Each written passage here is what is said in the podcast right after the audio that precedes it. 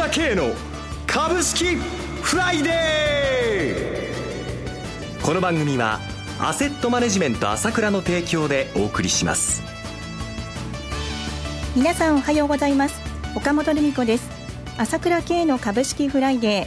今朝も株式投資で重要となる注目ポイントを取り上げてまいります。お話はアセットマネジメント朝倉代表取締役経済アナリストの朝倉慶さんです。朝倉さん、明けましておめでとうございます。今年もよろしくお願いいたします。今年もよろしくお願いします。さて、昨年最後の放送の時、第8回の値動きに注目とおっしゃっていましたが、第8回、そしてこの1週間、いかがご覧になっていますか？そうですね。年末年始が思わぬ波乱でしたよね。大きく下げましたね。そうですね。と思ったら、ここに来て急騰？はい。特に海外ですね。はい。ニューヨークダウはもうほとんど新値近くなっちゃってるわけでしょ？昨日も大きく上げましたね。あと1%もないですからね、はい史上最高値まで。で、ドイツだってあともう2%ぐらいでしょ？はい。日本だけもかなり遅れてるという形になってきましたよね。はい。まあ、しかしながらやっぱり年末年始ああいう動きをしたということは、やっぱり今年も一筋縄ではいかない相場。ええ昨年からも下げちゃ上げ、下げちゃ上げを繰り返してきたじゃないですか。はい。何度も何度も。私今年は綺麗に上がっていくんではないかなと思ったけれども、やはりまだ昨年からの流れを引き継ぎ、波乱含みになりながら、結局は上がっていくんですけれどもね、大きく上がっていくと思いますよ。はい。だけども、昨年までの流れと一緒で、折に触れて波乱があるということは今後も続きそうかなという感じですね、やっぱりね。では、お知らせを挟みまして、詳しく伺います。今、朝倉慶が熱い。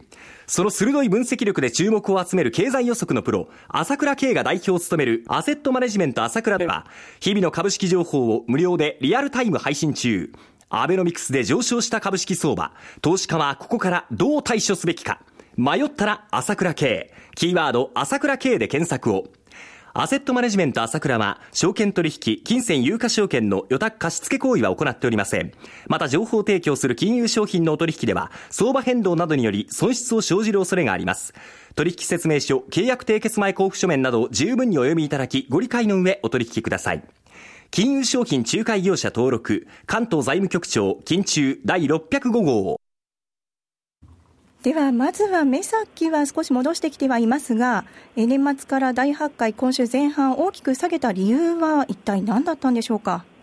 まあ、やっぱり常に昨年下げたのと同じなんですけれども、えー、原油安、はい。えー、それからまあ世界的なデフレ傾向ですね、まあ、そういうことをまあ材料にして、やっぱり下げ、だけど原油安は考えてみればいいことなんだから、今度はちょっと見方を変えると上げてしまうと、こういったですね、触れがいつも起きてるんですね。はい、えー、昨年からですね。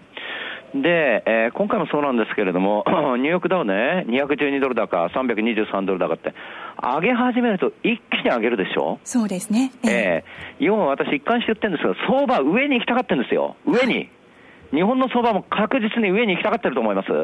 だから、上げ始めるとパパーンって上がっていくんですよ。はい。だけども、先ほども言ったように波乱は続いているということはあるわけなんですよね。折に触れて。はい。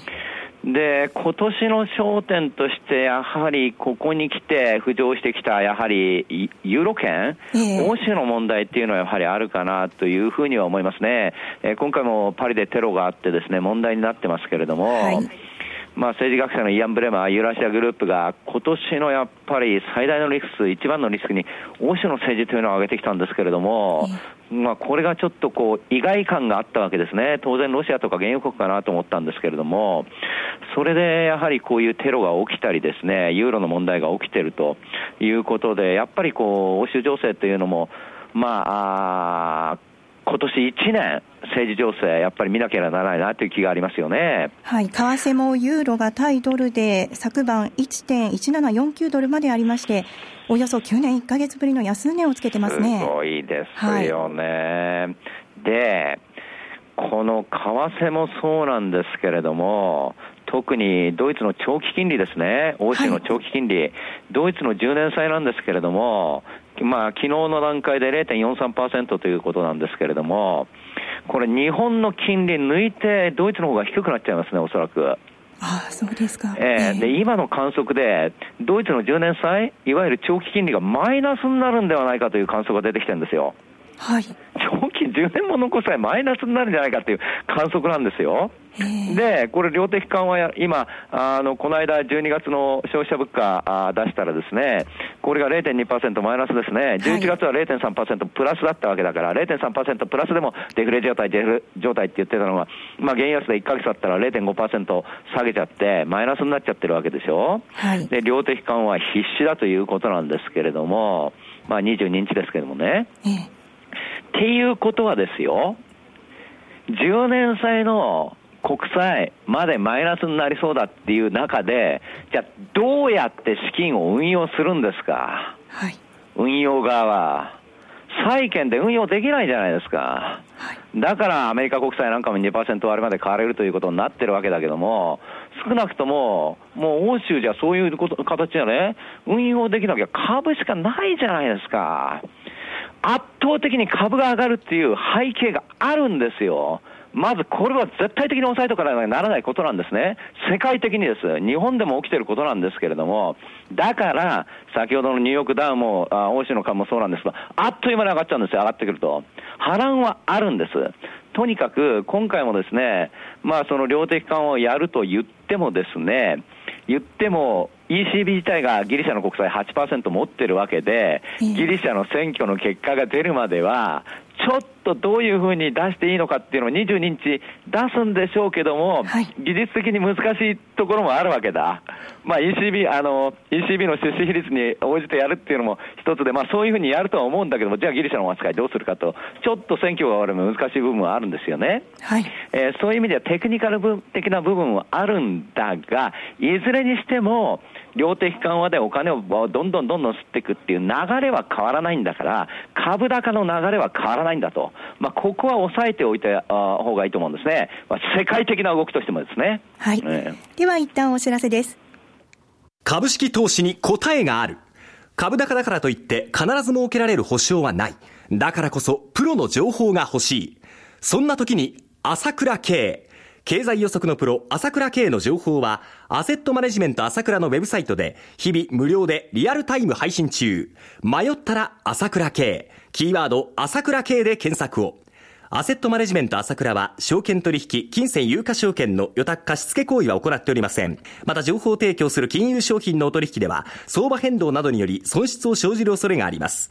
取引説明書、契約締結前交付書面などを十分にお読みいただき、ご理解の上、お取引ください。